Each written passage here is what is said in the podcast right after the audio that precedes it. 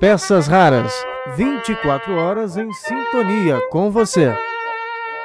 Mais um relato do nosso Museu Virtual do Rádio e da TV.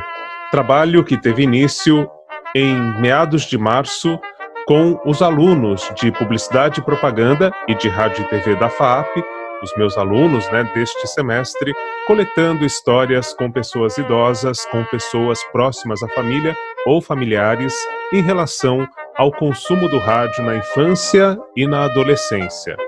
Hoje, a história é de Dona Isabel e quem conta é a Amanda Tomás, aluna de Rádio e TV do terceiro semestre da FAAP.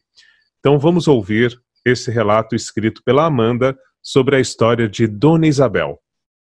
Dona Isabel é a nossa convidada de hoje. Vamos começar voltando lá atrás, quando inicia a sua relação com o rádio. Bom, sua primeira infância não foi das mais privilegiadas. A única forma de seus pais terem alguma informação era pelos rádios de seus vizinhos. Eles aumentavam o som para que a vizinhança conseguisse ouvir as músicas e as notícias que eram transmitidas por aquele meio.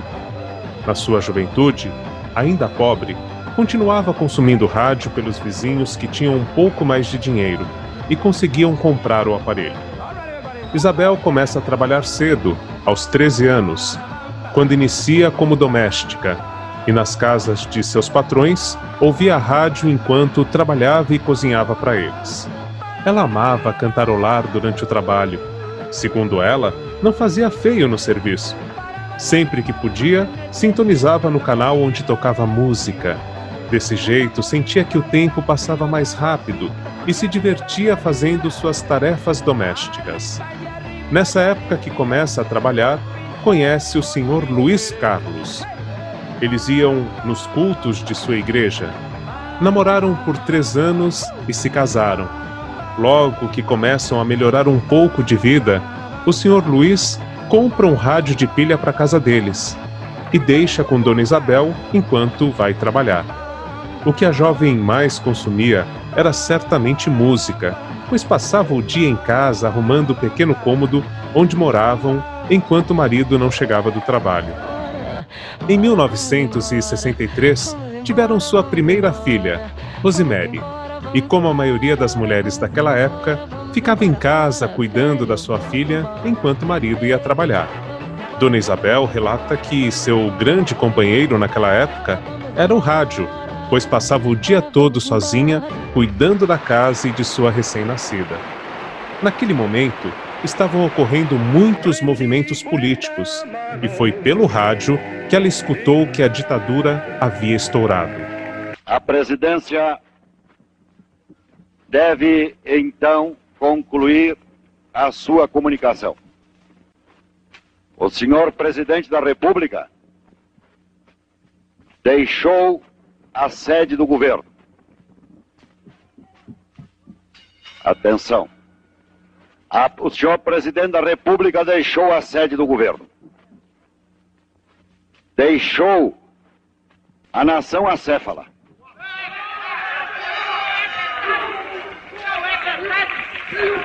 Numa hora gravíssima da vida brasileira, em que é mister que o chefe de Estado permaneça à frente do seu governo. Abandonou o governo. E esta comunicação faço ao Congresso Nacional.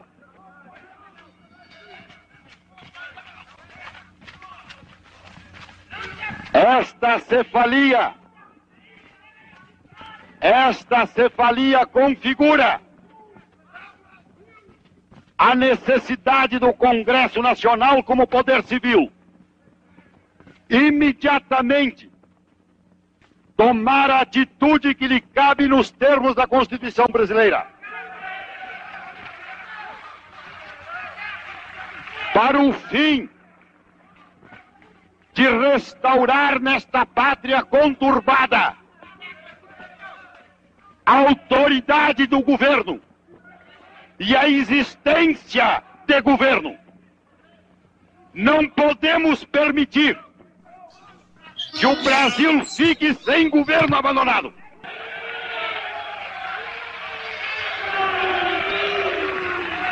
Há sob a nossa responsabilidade a população do Brasil, o povo, a ordem. Assim sendo, declaro vaga a presidência da República. Em sua descrição sobre esse momento, conta que, ao ouvir a notícia, fica extremamente assustada que seu marido estava fora de casa e que seus vizinhos esvaziaram a rua imediatamente após o fato. Percebi que, ao contar esse fato, diz a Amanda Tomás, sua respiração ficou ofegante e ansiosa, como se estivesse revivendo aquele momento. Hoje em dia, Dona Isabel acha que consome mais TV do que rádio. Seu contato com o rádio se dá mais quando entra no táxi para ir ao mercado ou quando vai passear com seus filhos e netos, apesar de dizer sentir falta de ligar o rádio e cantar junto com ele como antigamente. Bom, galera, o Museu Virtual me ensinou muito como as relações com o rádio mudaram daquela época para cá. Era pelo rádio que grandes acontecimentos eram noticiados e como a relação com eles era bem mais próxima da que temos hoje. Agora, com a chegada de podcasts, espero que tenhamos uma relação mais estreita com o áudio voltando a adaptar nossos ouvidos, diz a Amanda Tomás, aluna de Rádio e TV da FAAP, que com esse emocionante relato, a história da Dona Isabel, compartilhou também mais um capítulo no nosso Museu Virtual do Rádio e da TV. O que eu achei curioso aqui, eu como professor de rádio há tanto tempo, né, estudioso, pesquisador, é a história de rádio vizinhos, eu já havia ouvido falar e até visto imagens de televizinhos, né? Quando a televisão chega, poucas pessoas tinham o aparelho, então é, vizinhos e familiares se reuniam na janela de uma casa que tinha um aparelho de TV, por exemplo, e um ia passando por outro que estava acontecendo na novela. Né? Agora, rádio vizinho para mim foi uma novidade. É, então, as pessoas que tinham condições né, de ter um aparelho de rádio, colocavam ali numa certa altura para que os vizinhos pudessem conferir. Muito interessante mesmo esta história do rádio vizinho, contada pela dona Isabel, e que fica no nosso relato aí do rádio dos anos 50 e 60, principalmente, quando a dona Isabel é, teve esse envolvimento é, com o rádio e com a música pelo rádio. Então, mais um relato que fica para nossa exposição virtual no Museu do Rádio e da TV. E você, como ouvia o rádio na sua infância? Que histórias lembra de ter sintonizado por esse meio de comunicação? Conte para gente nos comentários. Se você tiver um relato e quiser também gravar, mande para cá. A gente vai ter o maior prazer de compartilhar e expor a sua história com o rádio no Museu Virtual do Rádio e da TV. Lembrando, para ouvir outras histórias, inclusive teremos muitas novidades nas próximas semanas, a cada semana um novo relato, né? Você entre em Museu Virtual do Rádio e da TV.blogspot.com. Ali já tem, com essa aqui, três histórias, três exposições contadas. E tem relatos incríveis com trechos né, de programas de rádio muito marcantes. Vai lá, confere e esteja sempre presente no nosso Museu Virtual do Rádio e da TV. Até a próxima! Peças raras, 24 horas em sintonia com você.